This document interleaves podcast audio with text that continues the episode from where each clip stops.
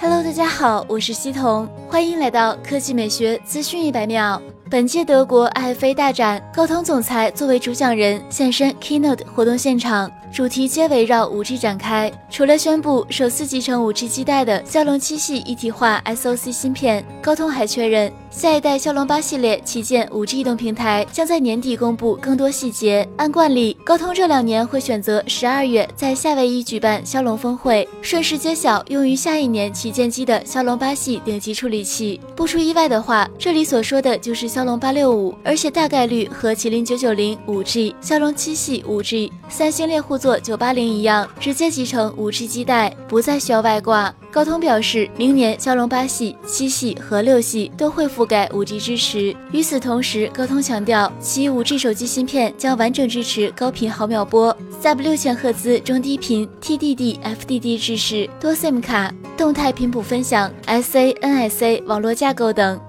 按照时间节奏，最早上市的骁龙一体化五 G 芯片是七系，四季度即可见到手机。接着是八系和六系，分别定于明年上半年和明年下半年。